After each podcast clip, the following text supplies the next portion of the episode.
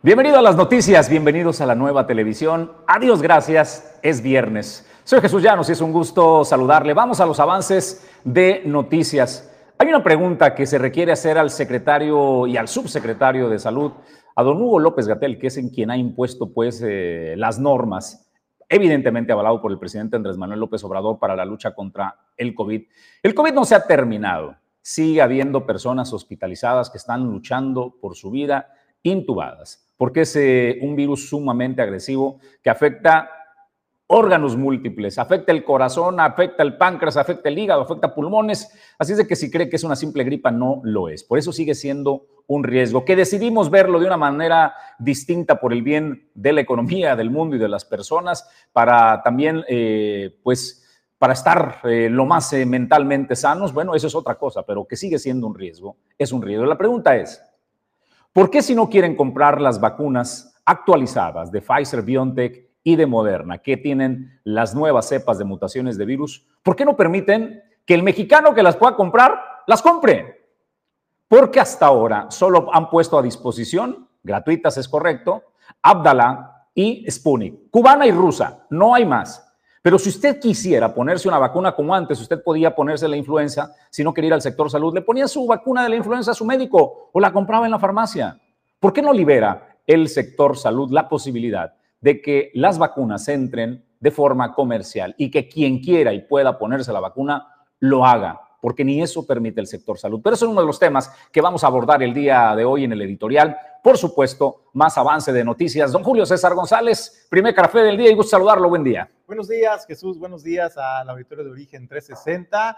En más información, el rector de la Universidad de Colima, Cristian Ortiz Hermeño, informó que se cuentan con los protocolos en materia de seguridad para implementarse en caso de que se registren hechos violentos en las periferias en algunos planteles educativos, como sucedió hace unas semanas ahí escasas cuadras del el UBAM, del este Instituto de Bellas Artes Universitarios. Bueno, pues ahí el, el rector fue enfático al señalar que hay protocolos que se aplican de manera inmediata para salvaguardar la integridad y de eso estaremos hablando. Desde luego también en reporte de barrio, pues nuevamente los vecinos de Las Joyas, esto en el puerto de Manzanillo, denuncian que están en penumbras eh, ahí sobre la avenida principal y es que se falla el alumbrado público de manera constante. Pero ¿sabe cuál es la preocupación? La preocupación es que ya con el regreso a clases de los niños, pues transiten y tienen que eh, cruzar esta peligrosa vialidad, poniendo en riesgo su seguridad. El llamado a las autoridades municipales. Aquí le tendremos el reporte de barrio. Desde luego, el representante de la Unión Internacional de Arquitectos, José Luis Cortés, yo a conocer que es importante que los arquitectos trabajen con otras eh, profesiones, los ingenieros y otras profesiones para poder dignificar la construcción de vivienda en el mundo. Y de esto le estaremos hablando sobre esta exposición, de esta ponencia y de este diálogo que tuvo con los universitarios, pero también con el Colegio de Arquitectos al respecto. Le vamos a hablar también acerca de lo que ahora llaman la época, ya no del calentamiento global, sino de la ebullición. ¿Cómo ha sentido el calor eh, en, los últimos eh, días? Eh? De norte a sur, las temperaturas están brutales de nueva cuenta. Y le voy a compartir el histórico para Colima, desde que se tiene registro de medición de temperatura, más o menos de la década de los 50 hasta el año 2022. ¿Cómo está pues esta tendencia? Le vamos a mostrar la gráfica. Y en el tema, en un tema político-social, Ricardo Salinas Pliego, el propietario de TV Azteca. Uno, Cuitlawic, eh, digo, perdón, Citlali, la eh, senadora morenista, que también es secretaria general de Monera, cero. Lo había denunciado ante la autoridad electoral por violencia política de género, por los tweets que eh, Ricardo Salinas ha puesto y en primera instancia el órgano electoral, el INE, emitió una recomendación para que bajara de inmediato eh, Salinas desobedeció, al igual que una decena de personas que en el mismo bonche eh, mandó esta solicitud ante el INE. Se alega que el INE estaba coartando la libertad de expresión de particulares porque no tiene nada que ver, no son políticos, no tiene nada que ver con un proceso electoral. Sin embargo, los quería callar. Pues, ¿qué cree? El Tribunal Electoral del Poder Judicial de la Federación resolvió y aquí le contamos la información. Estas noticias y más a partir de estos momentos, a nombre de todo el equipo, le damos la más cordial bienvenida Pedro Ramírez está en la producción adjunta y en los controles. Ulises Quiñones es el productor general. También a Hugo Nando le damos la bienvenida y a todos los que hacen posible que Origen 360 llegue hasta ustedes. Bienvenidos. Origen 360 es presentado por Grupo Jacesa, dueño del mar Goodward Group, Cima Group, Torrepuerto Manzanillo, Holiday Inn Express Manzanillo, Grupo Automotriz Flosol, Grupo Silca, Restaurante El Marinero del Hotel Marbella, Acapulco Shipping, Agencia Naviera y Clínica Dental Lobcal.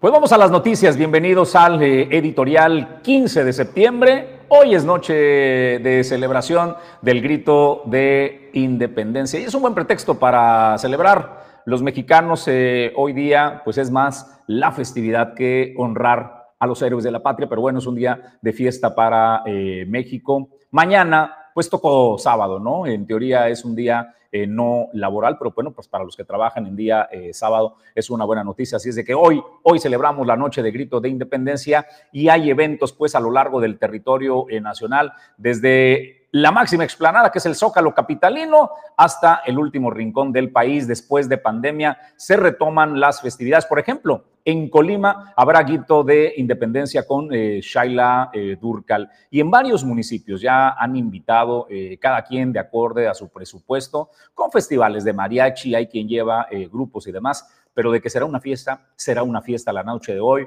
Cuídese, por favor, y disfrute la noche del grito de independencia. Vamos al editorial de este día y el tema es salud. La pandemia, en retrospectiva, se ha revelado los datos que tenemos muchos más muertos, muchos más de lo que oficialmente eh, se reconoce. El manejo que se dio a la pandemia será algo que entendamos en retrospectivas y que años después dimensionemos dimensionemos en qué estábamos metidos. Si bien es cierto que oficialmente se declaró que ha concluido la etapa eh, de pandemia, el COVID sigue siendo un tema serio que sigue mandando a personas a hospitales y que sigue poniéndolos en estados críticos y que sigue arrebatando vida. Por eso es importante el uso de las vacunas. La gente está cansada en el mundo, no solo en México, ya no quiere saber nada de COVID, pero el COVID está ahí. No se va a ir, pues, al menos en el plazo inmediato y se requieren las vacunas. ¿Cómo está respondiendo el gobierno mexicano? Parece que para el gobierno también el tema ya no es eh, tan importante. Y advierten que la vacunación iniciará en el mes de octubre, pero ¿sabe? Solo hay de dos sopas, Julio César González. O te pones la vacuna cubana o te pones la vacuna rusa. No hay más. Y ninguna de estas, Julio, está actualizada con las nuevas cepas de la mutación de virus. Es que, de acuerdo a lo que dijo Jorge Alcocer, quien es el secretario de Seguridad Pública del Gobierno de México, Jesús, nuestro país tiene garantizadas eh, 5.386.000 vacunas de Abdala, que es la cubana, y de origen eh, de eh, ruso, 4 millones de dosis de la Sputnik ya listas para poderse aplicar en cuanto se autoricen las fechas para eh, empezarse a radicar a las entidades. Ahí señaló, sin especificar nombres o laboratorios, Jesús, el secretario adelantó también que se realizará una compra de 10 millones 200 mil de vacunas adicionales y explicó que de la meta objetivo de vacunación de 24 millones de personas que pretenden vacunar, se podría alcanzar solo una cobertura apenas del 80% de, este de estos 24 millones de personas que se buscan vacunar, es decir, 19.6 millones eh, de personas se podrán estar vacunando. A partir del 100% de la, de la población objetivo, de acuerdo al ENSANU 2022, Jesús, rechazará la vacunación del 11% de la población por lo tanto, la necesidad real estima en un 80%. Por ello dicen que no van a, vacunar al 100% de la población objetivo porque hay quienes simplemente dicen o no creen en las vacunas, no tienen la confianza en el gobierno o simplemente no creen en el COVID-19 y por esos motivos la gente declina aplicarse la vacuna contra el COVID-19. Detalla también, de acuerdo a la Secretaría de Salud, que alusiona a lo señalado por el funcionario, Alcocer no descartó la posibilidad de que México pudiera realizar la compra de más vacunas con otras farmacéuticas o laboratorios, como lo es el caso de Pfizer. Sin embargo, esta no está confirmada y solamente se plantea como una posibilidad porque las vacunas a las que el gobierno de México le ha puesto toda la confianza, pues es la vacuna Sputnik que es de procedencia rusa y también la Abdalá de la cubana. La pregunta es, Jesús, no se habla nunca de la vacuna contra el COVID-19, de la vacuna patria que es eh, producida orgullosamente en nuestro país y que hay que decirlo. que se le destinaron muchos millones, por cierto. ¿eh? Y que hay que decirlo, fue en el mes de mayo cuando se anunció con bombo y platillo que incluso la Organización Mundial de la Salud ya la había autorizado también y la había avalado y se supone que ya se tendría en producción en nuestro país. Lo que no sabemos hasta este momento es qué pasó con la vacuna patria que sería producida en nuestro país y que sería aplicada para eh, los ciudadanos en México y ahora seguimos comprando vacunas a otros países. Esa es la pregunta que yo le haría al subsecretario, al subsecretario de Salud, a Hugo López Gatel, que es el que ha llevado siempre la voz cantante en el tema del COVID-19, y desde luego a Jorge Alcocer, quien es el secretario de Salud del Gobierno de México. Es importante transparentar, Jesús, en qué se gastaron tantos miles de millones de pesos en investigación, en la creación de la vacuna sí, a final de cuentas no se va a poder aplicar o no va a ser una realidad en nuestro país. Y finalmente, Julio, eh, también creo que es una pregunta importante al sector salud, a Hugo López Gatel, al secretario y al señor presidente de la República. ¿Por qué no permiten el acceso para la comercialización de las vacunas? Si ustedes dicen lo que le vamos a dar gratis al pueblo es o Cuba o Rusia con Abdallah y pues es para lo que tiene el gobierno y quien se la quiera poner está bien. Pero quien quiera y tenga la capacidad de comprar la vacuna, así como hoy día existe la posibilidad de quien quiere comprar eh, un antiinflamatorio, hay marcas diversas de todo el mundo y compre el antiinflamatorio que mejor le conviene. O quien es diabético y no va al sector salud y requiere de insulina, va a la farmacia y compra la insulina que mejor le conviene. Creo que de la misma manera tenemos ese derecho los mexicanos que quieren y pueden ponerse la vacuna de Pfizer o de Moderna ir al mercado, ir a la farmacia y comprarte la vacuna que tú quieras. Pero el gobierno simple y sencillamente no lo permite. Quieren conservar todavía aún la narrativa de que solo nosotros te podemos proteger y solo nosotros te podemos dar la vacuna. Eso es ahí donde me parece pues que es un tema importante. Si el gobierno dice el presupuesto alcanza nada más para comprar vacuna rusa y vacuna cubana, bueno, pues habrá entonces pues que los legisladores y demás resuelvan pero creo pues, insisto, que los mexicanos tenemos derecho de que se abra a la libre venta las vacunas de eh, origen norteamericano o europeo que garantizan, que garantizan la inmunidad contra la nueva variantes de cepas de COVID-19. Así el comentario editorial. Vamos nosotros a más información y noticias, Julio. En más información y noticias, Jesús, el día de ayer jueves arribó al puerto de Manzanillo este buque insignia procedente de Hilo, Estados Unidos, el crucero Pacific World, el, crucero de La Paz. Y bueno, pues ahí, eh, pues con un mensaje de paz para todos los puertos en los que va llegando, en el que el día de ayer en nuestro país fue México y fue eh, el puerto de Manzanillo el que lo recibió. Ahí estuvo una comité, un comité de recibimiento artístico cultural que corrió por parte del municipio de Minatitlán y lo que representa para el puerto de Manzanillo. También hay que decirlo, hubo la oportunidad de que muchas personas pudieran abordar y recorrer y conocer este buque, además de platicar con las experiencias que eh, los emisarios de La Paz pues tienen para compartir en todos los puertos que van llegando. Este buque zarpó el día de ayer a las 8 de la noche del puerto de Manzanillo con rumbo al puerto Quetzal. Y bueno, pues esto es parte de lo que señala el director de Cultura del municipio de Minatitlán, de que se hizo cargo del recibimiento del folclore, de los bailables, de las representaciones artísticas y culturales para arropar a los visitantes. Gracias por la invitación y por este, la finalidad de este motivo por el que venimos hoy en plan es para dar a conocer un poquito de lo que tiene el, el municipio. Eh, trajimos un poquito la danza que se da mucho allá, el ballet y parte de las artesanías que se dan en el municipio de la cestería, la alfarería y productos hechos de ocochar. Eh, también trajimos este, ponche café, que es lo más representativo del municipio. Nosotros estamos puestos para cualquier tipo de eventos, que haya referentes a esto para tratar de dar a conocer un poquito más nuestro municipio, que al igual de todos tiene un, gran impacto en el, en el estado y pues eso es lo que queremos dar ahorita a conocer.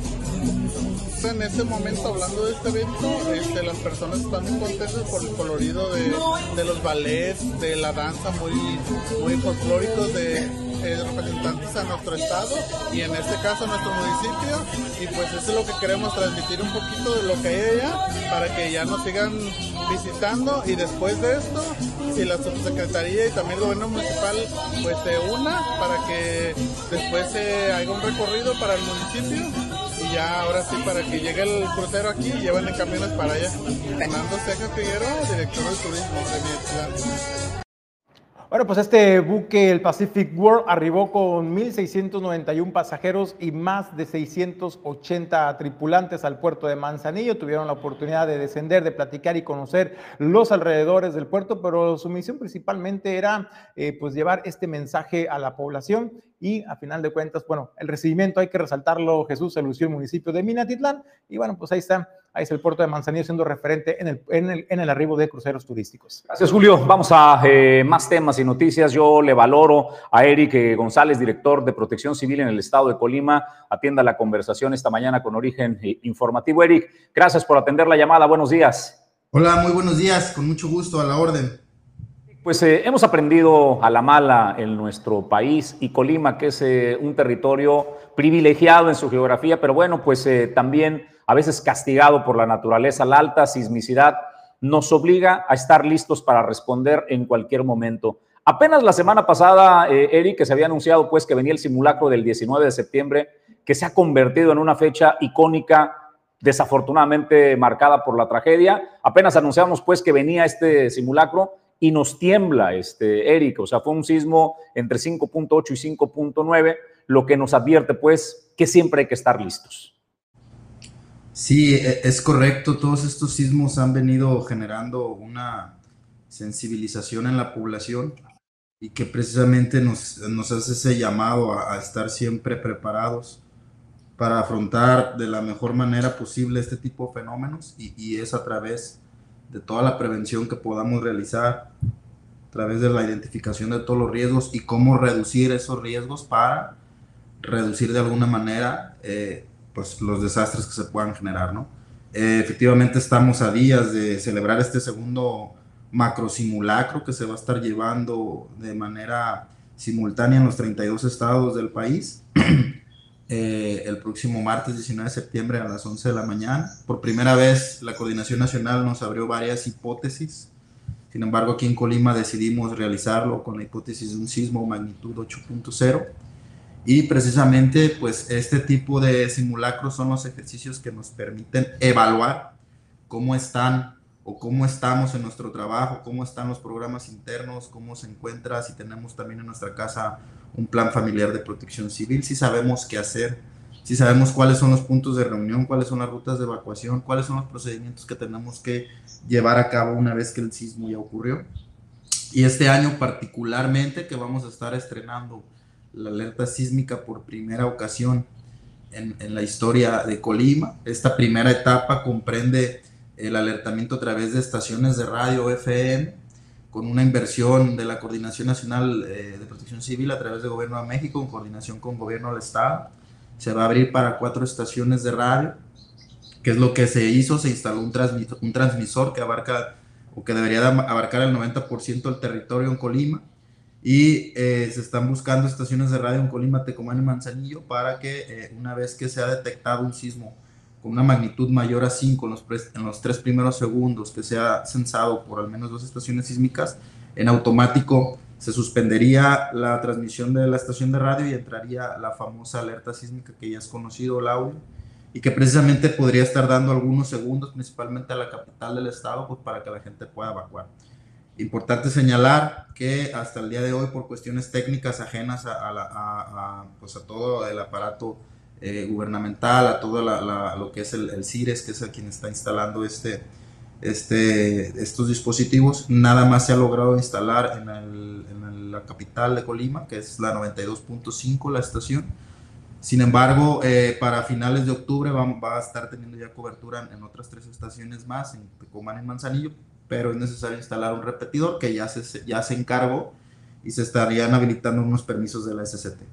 Es decir, Eric, para este próximo simulacro del 19 de septiembre, y la alerta sísmica se estará escuchando particularmente en la zona metropolitana a través de estas estaciones de radio con la que ya están enlazadas a este sistema de alerta. El resto del estado se estará realizando de manera acostumbrada como se venía realizando en años anteriores. Sí, eh, es correcto. Eh, pretendíamos que ya para el día de martes estuvieran instaladas en las cuatro estaciones que tuvieran cobertura en todo el estado. Insisto, fue una cuestión técnica porque hace falta instalar un repetidor en, el Cerro del Toro allá en, Manzanillo y precisamente por eso no tenemos cobertura en este momento en Tecomán y, en Manzanillo y en, algunos, este, en algunos municipios más, pero eh, esperemos que ya para el 19 de, digo, para el mes de octubre esté instalado. Inclusive te, te, comento, ya está instalado en esta estación de radio. Si hubiera realmente un alertamiento sísmico, ya entraría en automático. Y entonces sí es importante que la gente sepa, ¿no? ¿Cuántas personas o cuántas dependencias, organismos públicos, privados ya han confirmado su participación en este simulacro? Desde luego entendemos que tienen que notificarles a ustedes como autoridades, pues para que también se pueda hacer una evaluación por parte de protección civil de cada uno de los inmuebles que primero están participando de manera responsable y también para medir los tiempos y hacer las observaciones correspondientes derivado de este, de este simulacro y también preguntarte cuál es el despliegue operativo que va a realizar la dependencia que representas. Mira, al día de hoy en la página o el portal que es donde se está haciendo el registro para todos los que quieran participar, que es www.preparados.gov.mx, tenemos un total de 490 inmuebles registrados, 166 son inmuebles federales, 26 inmuebles estatales, 6 inmuebles municipales y 292 inmuebles privados con un total de participantes participantes de 23.026. Eso fue el corte al día de ayer. Muy seguramente hoy eh, aumente muy poco. Y precisamente, eh, bueno, pretendemos que se esté replicando este simulacro en el sector educativo, en todos los planteles educativos. Eh, se les está pidiendo a las unidades municipales que lo repliquen en cada municipio, al menos en su presidencia en los inmuebles más importantes. Y por parte de la Unidad Estatal de Protección Civil estaremos desplegándonos en puntos estratégicos de la zona norte del estado. Ejemplo, el Hospital Regional Universitario, bueno, que ahora ya es de IMSS Bienestar, el Hospital General de Zona eh, del IMSS en Villa de Álvarez. Vamos a estar desplegándonos en el complejo administrativo, en el edificio de la SCT, son, la mayoría son edificios públicos, el edificio de la Secretaría de Educación. Eh, vamos a estar desplegando en el, en el, en el, en el edificio del Poder Judicial, en el eh, en el edificio de Infonavit. Vamos a seleccionar dos escuelas, vamos a estar participando muy seguramente ahí con algunas autoridades. Eh, no recuerdo, pero más o menos son algunos de los edificios donde vamos a estar participando, en el centro de Colima, entre, entre algunos otros que nos pudiera por ahí todavía surgir la capacidad de personal y de unidades que puedan hacerse presentes. Preguntarte, Eric, eh, sabemos que esto es en el momento, ¿no? El día del simulacro, el 19 de septiembre, pues vamos a evaluar qué tan capacitados, qué, qué, tan preparados nos encontramos para enfrentar una situación similar a la que vamos a hacer en la práctica del simulacro. Sin embargo, hay acciones, hay decisiones que tenemos que tomar previamente, prepararnos antes de que suceda una emergencia. Y el tema de la mochila eh, de emergencia, eh, Eric, ¿Qué debe contener la mochila de emergencia para que el auditorio de origen informativo en casa, que nos estén sintonizando o en las oficinas, pues tengan en cuenta, en consideración esas recomendaciones que nos haces para estar prevenidos con una mochila en casa y en caso de una emergencia, pues ya al menos tener lo indispensable para enfrentar las próximas horas que pudieran ser las más críticas derivado de un sismo? Sí, mira, pues diferentes eh, objetos podemos tener, pero los principales son alimentos no perecederos, hay que tener agua embotellada. Siempre se recomienda tener un botiquín de primeros auxilios, radio y linterna con pilas. Sabemos que pues, por lo general eh, es esta comunicación, las estaciones de radio las que siguen transmitiendo eh, una vez que ocurra algún, alguna, algún desastre. Siempre es eh, recomendable tener nuestros documentos más importantes a la mano de todos los miembros de la familia, actas de nacimiento, documentos que acrediten la propiedad de algún bien mueble o inmueble toda la gente que tenga mascotas, es importante que tenga también, porque los tome en cuenta y que tenga raciones de alimentos para ellos, croquetas, no lo sé, alguna correa, algún juguete. Eh, de repente también recomendamos mucho quien tenga niños que pudiera tener, o, niños más pequeños, algún eh, juguete para tranquilizarlos, etcétera, etcétera, ¿no? Eh, ya si la mochila da la capacidad, podemos tener impermeables, podemos tener algún cambio de ropa, pero siempre es tener en cuenta que esta mochila la tenemos que tener preparada en caso que tuviéramos que evacuar de inmediato nuestro domicilio tuviéramos que ser trasladados a algún refugio temporal. Recordar que siempre se interrumpen los servicios, es muy probable que se caigan las comunicaciones, que haya cortes de energía, entonces pues es muy importante estar preparados.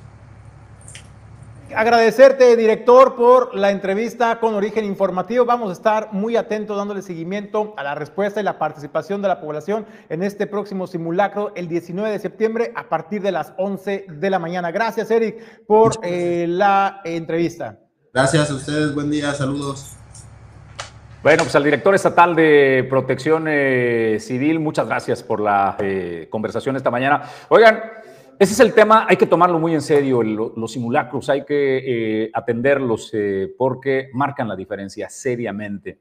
Y 20 segundos, 20 segundos es el promedio que tenemos para respuesta. Salir corriendo, ¿eh? deje lo que está haciendo y salga eh, corriendo porque usted sabe que son muy poco, muy pocos tiempo lo que tenemos. Alguien me hizo una pregunta que raya en el tema de la, de la esoteria, ¿no? De la, de la energía. Han venido insistiendo a lo largo pues, de un par de años para acá que el 19 de septiembre se ha convertido en una fecha icónica para mal, marcada por la tragedia, por eh, los terremotos. La energía. ¿Usted qué cree? ¿Usted cree que lo que pensamos terminamos manifestándolo y materializando? ¿Usted cree que verdaderamente tantos millones pensando en que habrá un terremoto de nueva cuenta logran materializar esa, esa energía? Es una pregunta que se han eh, venido haciendo y a lo mejor valdría la pena plantearnos, dejar de obsesionarnos y pensar y mejor actuar, estar listos para cuando suceda, saber cómo reaccionar y protección civil eh, y los simulacros nos enseñan cómo estar listos. Así es de que atentos a ese tema. ¿Qué se necesita para la grandeza? Para mirar de frente y saber que lo estás logrando ¿Qué se necesita para caminar en la cima? Se necesita valentía, honestidad, respeto, perseverancia, pero sobre todo, se necesita fe, mucha fe. Ningún camino es fácil, pero solo uno te puede llevar a la cima. Cima Group, 22 años, siendo la montaña que se mueve por la fe. Felicidades.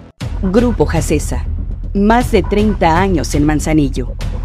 Cuenta con la mejor terminal de carga general de los puertos de México. Terminal de servicios, transporte y servicios aduanales. Si deseas importar o exportar desde Manzanillo, Grupo Jacesa es tu aliado confiable.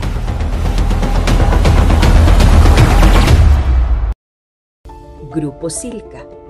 Más de 20 años de liderazgo en la gestión integral de operaciones de comercio exterior, con el talento humano más experimentado. Contamos con todos los servicios para la logística de tu cadena de suministros. Grupo Silca. El siguiente nivel de la logística.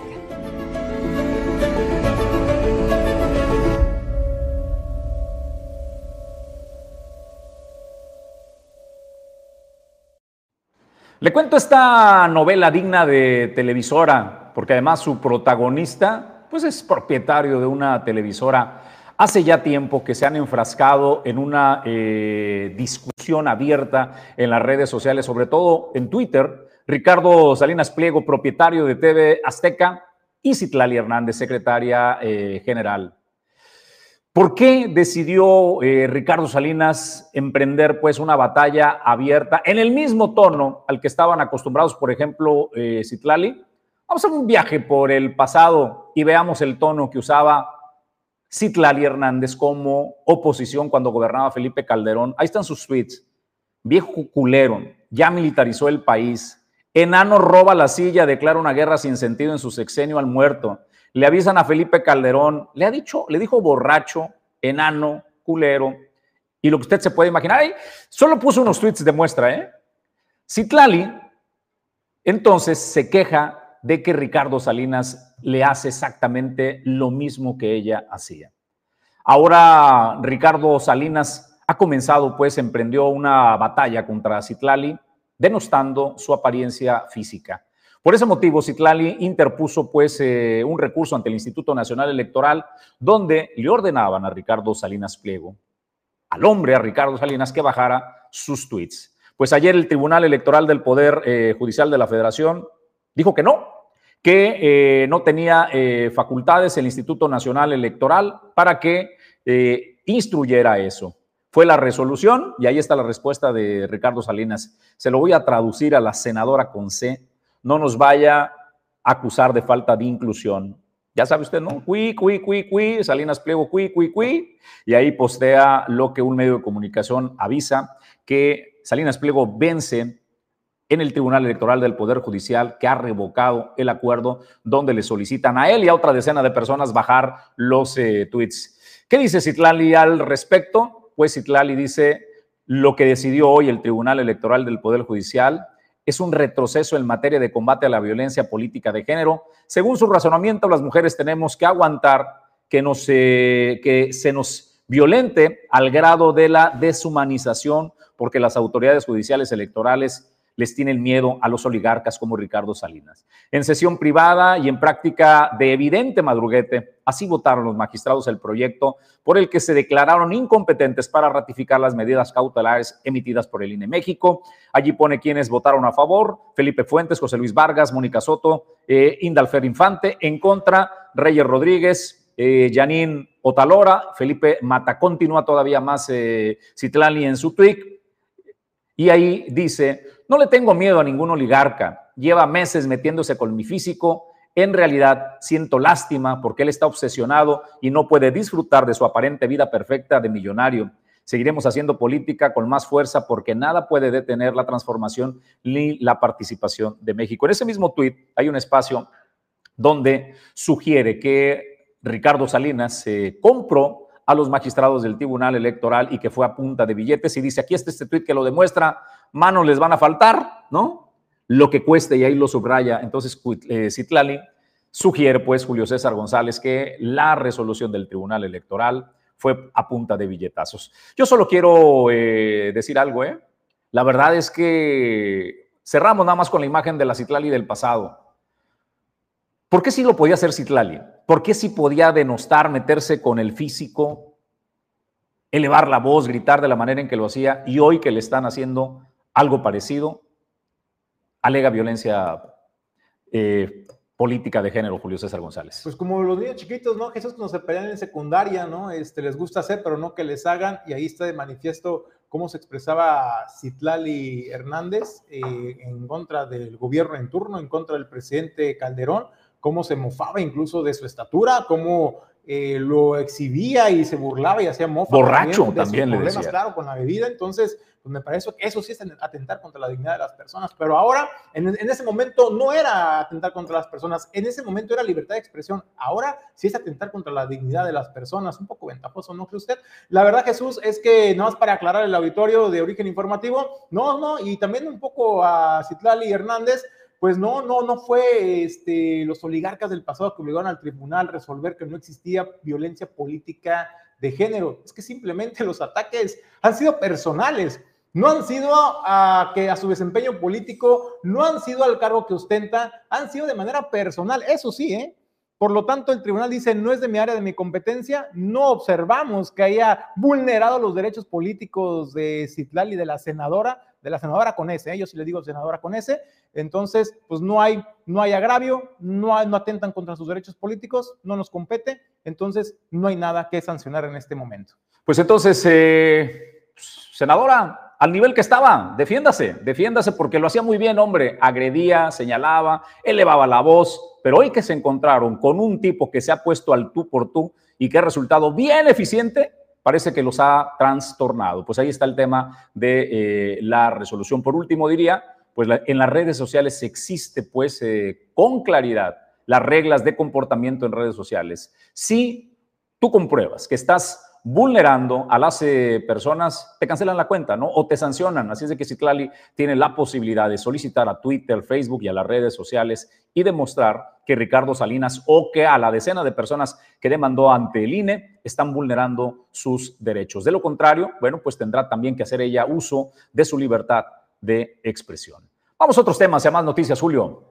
El rector de la Universidad de Colima, Cristian Ortiz Cermeño, informó que se encuentran listos los protocolos en materia de seguridad para atender cualquier incidente o hecho delictivo que se encuentra en, en, la periferia de los centros educativos pertenecientes a la Universidad de Colima, como fue en el caso hace un par de semanas atrás, en el caso del Instituto Universitario de Bellas Artes, donde ahí a escasa una cuadra, pues hubo, se registró un hecho violento y en ese sentido dijo, se aplican los protocolos, ya se está orientando a los estudiantes sobre qué hacer y sobre todo se están bajando protocolos para la pacificación porque queremos que nuestros estudiantes sean agentes, agentes promotores de la paz en su entorno social y esto es lo que responde el rector de la Universidad de Colima.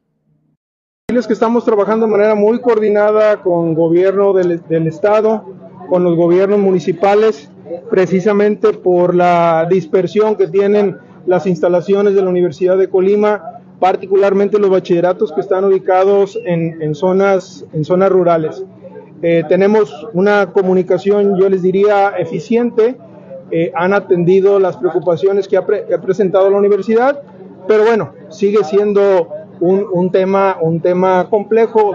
Ayer ustedes consignaron una nota del tema del Yuba, esa famosa vecindad donde hay una balacera y bueno, el Yuba está a un lado con una matrícula importante, entonces es un, es un tema que, que hay que ponerle atención, que hay que, hay que atender, eh, yo diría, en el, en, el, en el, corto plazo. Pero bueno, eh, conocemos la, la, la situación que, que, estamos experimentando y estamos tomando nuestras precauciones, también con nuestra gente de protección civil, con el servicio de seguridad que nosotros tenemos contratado, que habría que decir que nos ayuda mucho con la gente de seguridad que trabaja para la universidad y con eso nos alcanza pues para hacer un despliegue institucional y, y, y contener eh, varias situaciones. ¿Cómo se trabaja con los jóvenes principalmente? ¿Qué les, se les dice? ¿Cuáles son las recomendaciones? Tenemos, tenemos una serie de protocolos eh, que tienen que ver con el tema de, de seguridad, de extorsión, básicamente eh, de, de, de seguridad y sobre extorsión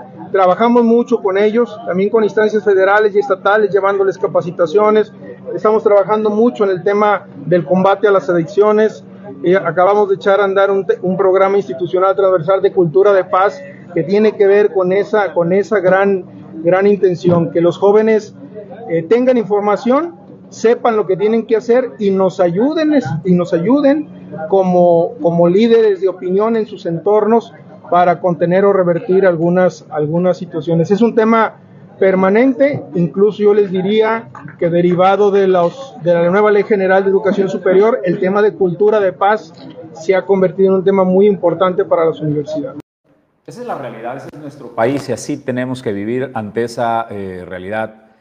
Hoy se establecen protocolos desde los niños de kinder, se les enseña pues cómo eh, reaccionar ante la detonación de armas de fuego o ante un hecho violento eh, en el perímetro o en su eh, plantel. Así estamos eh, viviendo, esta es la realidad. Está normalizado ya, ya es normal ahora estar preparados para cómo actuar en caso de una balacera, como lo ha dicho el rector de la Universidad de Colima, Cristian Torres. Nosotros vamos a otros temas y hablando de la otra temperatura de caliente, pero de temperatura de la naturaleza, le quiero compartir esta gráfica que eh, la NOAA guarda en eh, sus archivos. La NOAA es la agencia del clima de los Estados Unidos de Norteamérica. Ayer llegamos en el estado de Colima entre los 37 y 40 grados. Han dicho ya los expertos, los científicos han declarado en su mayoría que el calentamiento global es producido por la mano del ser humano, que es el ser humano quien ha provocado la condición de la elevación de la temperatura. Y ya pasamos del calentamiento global, ese término, ahora se llama ebullición. Estamos en la época de la ebullición. Eh, le decía yo que el territorio nacional se ha sentido una brutal temperatura hace ya un par de días. Aquí le comparto los históricos de Colima. Ayer en Colima anduvimos entre los 37 y 40 grados entre la capital del estado y las zonas de costa. En 1950 eh, andaban las temperaturas en ese, en ese orden, mire, como más o menos como en el 2010.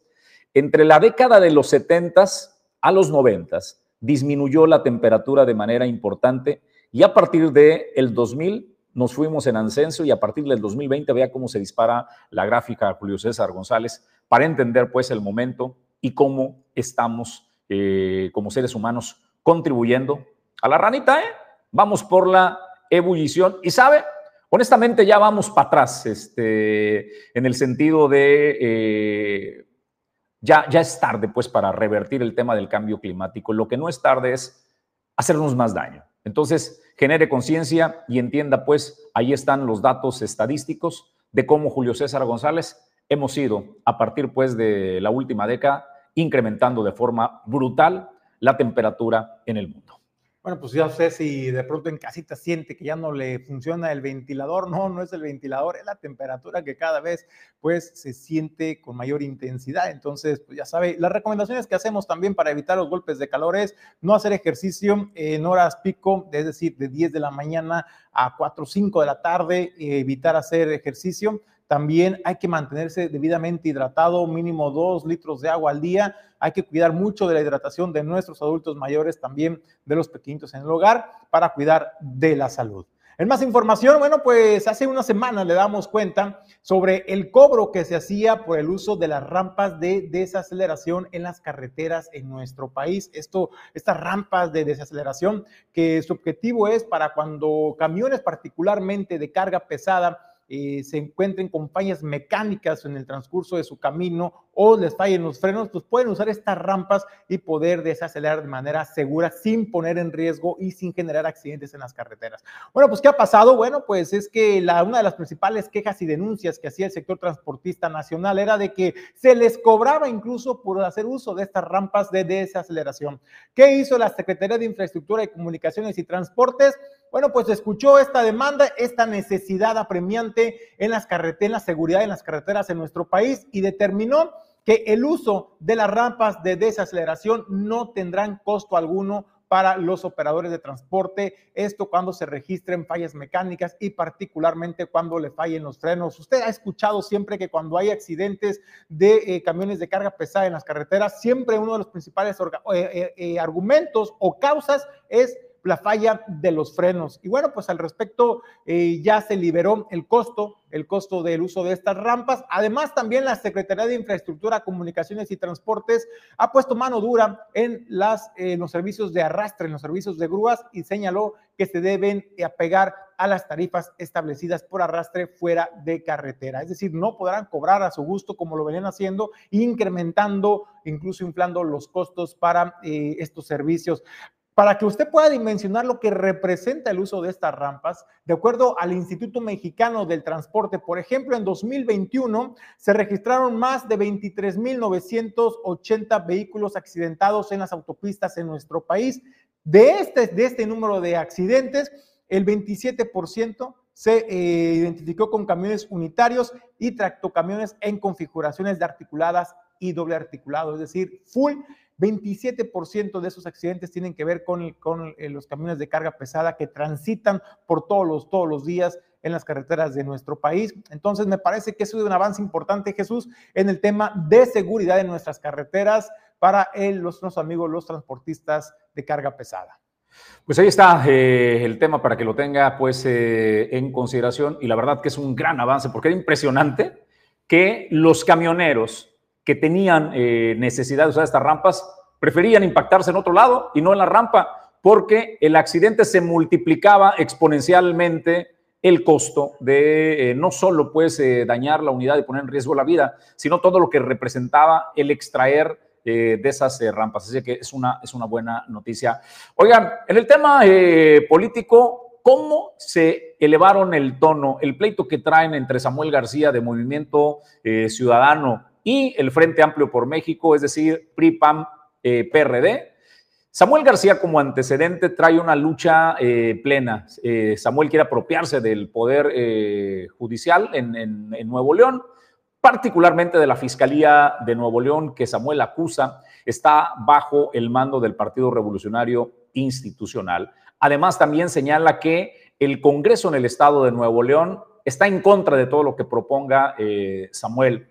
Samuel, es evidente el coqueteo que trae con el presidente Andrés Manuel López Obrador, cómo lo ha arropado incluso desde que era eh, candidato. Y ahora dicen Samuel es el delfín de Andrés Manuel López Obrador para que desde Movimiento Ciudadano se lance la candidatura y con esta candidatura de Movimiento Ciudadano le resten votos al Frente Amplio eh, por México, porque dice, ahí está el segmento donde el Frente Amplio por México pues tiene mayor eh, número de votos que es en las clases medias y Samuel le arrebataría eh, votos. Y parece que Samuel está contento con esta propuesta, pero políticamente se están elevando el tono y esto es lo que le dijo en compañía de los representantes de los tres partidos. Eh, Amlito eh, Moreno usó, usó, eh, usó la voz, la elevó de esta manera y esto es lo que le dijo a Samuel. Es una vergüenza que a su edad no tenga el carácter ni los arrestos para defender la democracia en este país. Y ya le dije a Samuelito que si le hacen falta tamaños para mandar a volar a Morena, nosotros les prestamos un poco si quiere. Pero hay que estar del lado de este país. Hay que estar del lado de México. Bueno, pues eso es lo que le dijo el presidente nacional del PRI a Samuel. Había la seña, ¿no? Como que no se atrevió a decírselo casi con todas las eh, letras. Pero que le faltaba carácter a Samuel y que si le faltaban, pues que le dijera y que ahí le prestaban. Vamos a pausa y más noticias después del corte. Torrepuerto Manzanillo es la sede de las empresas que generan el desarrollo portuario. Aquí se generan las ideas y se trabaja en el comercio exterior, la logística y los negocios. Torrepuerto Manzanillo, el espacio ideal para líderes y emprendedores. Torrepuerto Manzanillo, hacemos negocios. Más de 30 años de experiencia están al servicio de tu salud bucal en Clínica Dental Local el equipo más completo de especialistas en el cuidado de tu salud bucal están aquí, operando el equipo técnico a la vanguardia tecnológica. Clínica Dental Lobcal. En Manzanillo, somos los profesionales.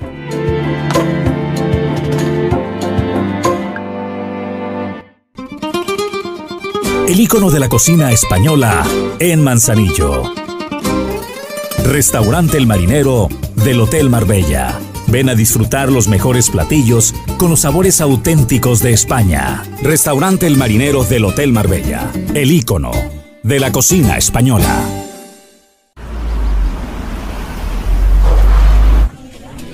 Oye, Gabel Nuevo. Dicen que tiene tanto estilo que diseñadores top le piden consejo. Yo supe que es tan eficiente que puede hacer dos cosas a la vez. Y luego ganó millones en línea vendiendo broches de Catarina.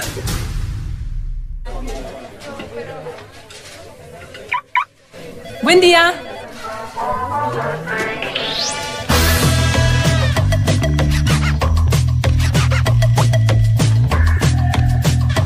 Cuando encuentras diseño deportivo, conectividad total y un motor turbo eficiente, lo haces en el nuevo Chevrolet Onix 2023. Chevrolet Onix dice todo de ti.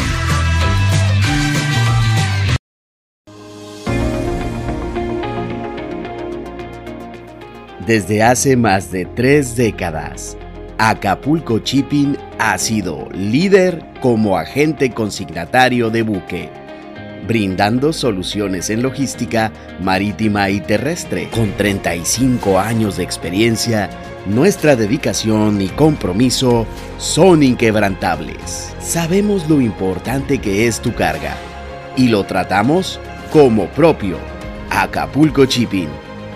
Tu confianza en nuestros servicios es nuestra fortaleza. Reporta de barrio nos hacen llegar este video los vecinos de la colonia Las Joyas, esto en el puerto de Manzanillo, y es que denuncian otra vez, caramba, le falla el alumbrado público al ayuntamiento de Manzanillo en una de las principales vialidades que es sobre el Boulevard Miguel de la Madrid. ¿Sabe cuál es el detalle? Además de la inseguridad, de los robos, de los asaltos que se registran en esta zona, pues también ya regresaron a clase los estudiantes de primaria y de secundaria que transitan por esta zona, tienen que cruzar esta vialidad sin alumbrado público, pues caramba, imagínense el riesgo que corren estos estudiantes. Ese es el llamado que hacen los vecinos y padres de familia. Hola, buenas noches. Nada para reportarles ahí a quien corresponda, alumbrados o alumbrado público más que nada o al ayuntamiento. Vean este problema que tenemos cada rato aquí en el Boulevard Costero Miguel de la Madrid, en la colonia Las Boyas, frente al puerto interior donde cada rato fallan unas luminarias desde el semáforo hasta donde está Hilería Alaska o la gasolinera que está aquí en las joyas.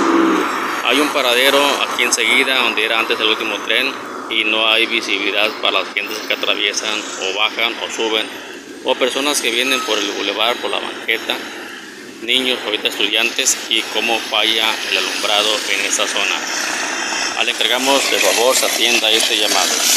Muchas gracias.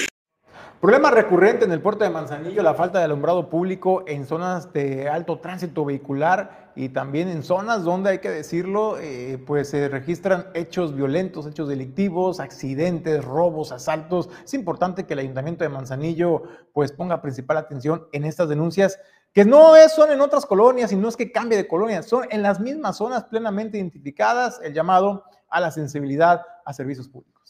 ¿Qué tiene que ver eh, la construcción, qué tienen que ver los arquitectos, los ingenieros y otras eh, profesiones con el daño al planeta?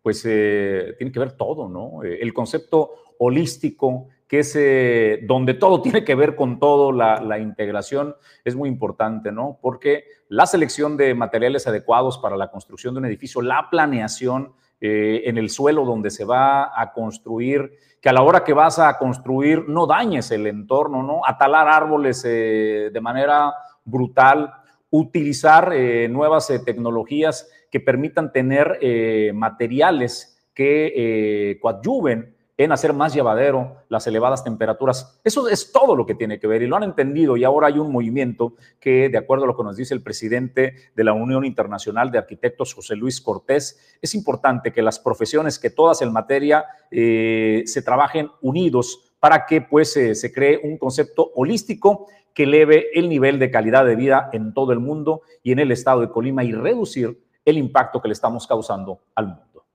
Momento eh, invitado por la Universidad de Colima, por la Facultad de Arquitectura, con el apoyo del Colegio de Arquitectos de Colima. Y el motivo de mi visita, pues es venir a platicar sobre cuáles son los grandes paradigmas del futuro de la arquitectura contemporánea y cuáles son los grandes retos para los jóvenes arquitectos de los próximos años. De manera que, eh, en síntesis, lo que a mí me gustaría hacer es elevar la autoestima de todos los que están estudiando arquitectura, resaltar la importancia de la arquitectura en el mundo contemporáneo que estamos viviendo y el resaltar el hecho de que tenemos que trabajar unidos con las otras profesiones de una manera holística para poder realmente ayudar a elevar el nivel de calidad de vida de todos los habitantes del estado de Colima y de la ciudad de Colima con sus dos municipios, el municipio de Colima y el de Villa de Alba. También hablarles sobre cómo visualizamos en la Unión Internacional de Arquitectos los retos de la arquitectura en las próximas décadas. Les comento, la Unión Internacional de Arquitectos se creó en 1948 en la ciudad de Lausanne, en Suiza. Y el motivo por el cual se creó la Unión Internacional de Arquitectos fue acababa de pasar la Segunda Guerra Mundial y muchos de los países de Europa habían quedado seriamente dañados. Se había perdido mucho del patrimonio edificado y estaban muy angustiados los europeos de qué iban a hacer ante el reto de haber perdido tantas viviendas, tantos edificios de patrimonio histórico y entonces hicieron un llamado a los arquitectos, preguntado, ¿en dónde están los arquitectos? Necesitamos a los arquitectos. Y es por ello que eh, se juntaron pues 120 países en el mundo, las diferentes secciones nacionales de arquitectos para apoyar la creación de la Unión Internacional de bueno, el presidente de la Federación de Sindicatos y Organismos Descentralizados del Estado de Colima, Audelino Flores Curado, señaló pues un cobro indebido, un cobro abusivo, un cobro injusto por parte del Servicio de Administración Tributaria. Y es que sabe que les están cobrando cantidades exorbitantes a los jubilados y a los trabajadores de ISR. Por ello, señaló, bueno, pues están asesorando con expertos en la materia, con, con expertos en materia fiscal, para ver de qué manera poder afrontar este tema. Pero además también están dialogando con los ayuntamientos para poder llegar a conciliar. Y es que dijo, tampoco a los funcionarios les conviene eh, pues este tipo eh, de cobros que se están realizando, porque ellos son los que más ganan a final de cuentas, pero también a los que menos ganamos se, nos está impactando de manera sensible el bolsillo de nuestras familias. Gentes eh, expertas en la cuestión de impuestos, porque han estado tratando de perjudicar a varios compañeros con la cuestión de la deducción de los del ISR este, por el plan de previsión que incluso estamos detectando que en algunas partes hay este, duplicidad en, la cuestión de las cantidades que se dice que le pagan a los trabajadores. Por ejemplo, un trabajador, si se supone que ganó en el año 3 o 400 mil pesos, aparece como que le pagaron 800 mil pesos y por lo tanto pues el SAT está al pendiente y, la declaración del trabajador no coincide y vienen las, las requisiciones o las, las multas para los trabajadores. Estamos este, teniendo una plática con gentes expertas, con despachos expertos en la cuestión de previsión para los impuestos. Y vamos a tener unas eh, reuniones con las autoridades porque aquí van involucrados todos los trabajadores, no nada más los sindicalizados. Eh, es más, este, les conviene más a los funcionarios, regidores y empleados de confianza que a los propios sindicalizados, porque si ustedes podrán ver, el trabajador sindicalizado casi siempre es el que menos salarios tiene. Y los salarios más elevados son los que llevan más riesgo en la cuestión de los impuestos. Bueno, pues el líder sindical del Ayuntamiento de Colima insiste que a la alcaldesa de la capital la están mal aconsejando, hombre, que ya mejor les pague el laudo que salió a su favor, porque luego le va a salir más caldo, más caro el caldo que las albóndigas. Esto dice el líder del sindicato.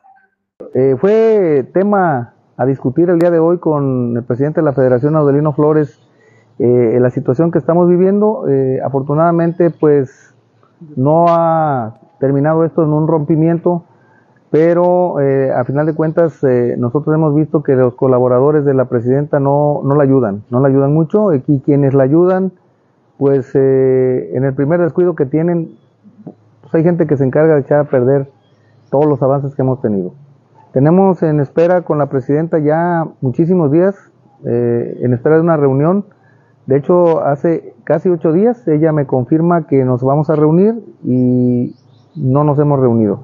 Recibí una invitación que yo considero engañosa en el sentido de una comida con la presidenta municipal que resultó ser un holgorio ahí con una comida que le hicieron a Juan Pablo Escobar Henao y eso fue de mucha molestia para el comité ejecutivo, para el comité de vigilancia, para su servidor, porque esperábamos una reunión por lo menos breve con la presidenta municipal y tocar temas tan importantes como las plazas, bases, sindicalizaciones, antigüedades y desde luego todo el trabajo que hemos venido haciendo para poder lograr un acuerdo de pago de los laudos que ha emitido el Tribunal de Arbitraje de Escalafón en favor de los trabajadores y en el cual pues está por resolverse el amparo que seguramente van a perder y que después va a ser más dificultoso eh, que podamos llegar a un acuerdo.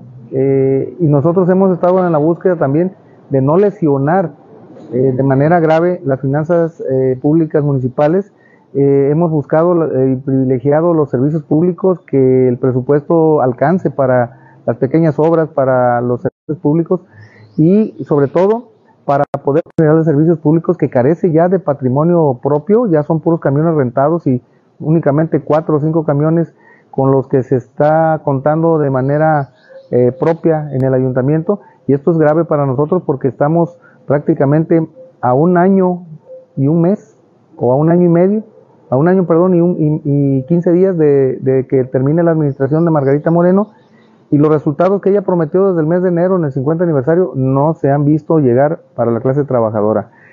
Y esto nos preocupa mucho y, y le hemos estado pidiendo una reunión. Eh, hay molestias, sí, hay crítica fuerte, sana, pero fuerte contra las acciones del gobierno municipal, pero más que nada eh, una molestia por la falta o por la ausencia de una reunión con la presidenta municipal a la que esconden y esconden y esconden sus colaboradores y no hay forma de que la podamos ver y no hay confianza para verla en su despacho porque hay demasiados ojos, demasiados oídos y tergiversan al final las reuniones que tenemos con ella y, bueno, pues hoy, hoy, hoy es la gran noche, la gran noche de los mexicanos. No se pierda la celebración que ha preparado el gobierno del estado el día de hoy. Ahí en la capital estará en concierto Shaila Durkal para que lo pueda vivir y convivir en familia. Será a partir de las 7 de la tarde la presentación estelar de Shaila Durkal. Ahí podrá eh, usted cenar antojitos, música en vivo y desde luego el tradicional grito de independencia a cargo de la gobernadora Indira Vizcaíno Silva. Es importante que cuando acuda usted a este espacio,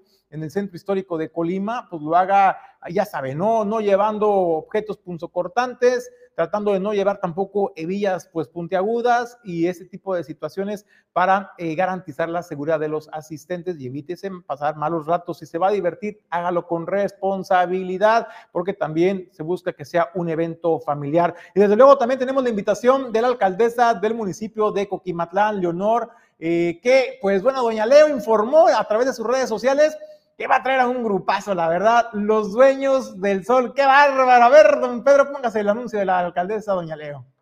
Amigos y amigas de Coquimatlán y del Estado, les habla su amiga Leonor Alcaraz para hacerles una atenta y cordial invitación para que nos acompañen a dar el grito de independencia en nuestro municipio. Estaremos esperándolos a partir de las 9 de la noche este próximo 15 de septiembre para dar el grito de independencia y los invitamos porque va a venir el grupo Los Dueños del Sol a amenizar esta noche mexicana, este gran baile de noche mexicana, totalmente gratis para todas y todos ustedes. Los invitamos.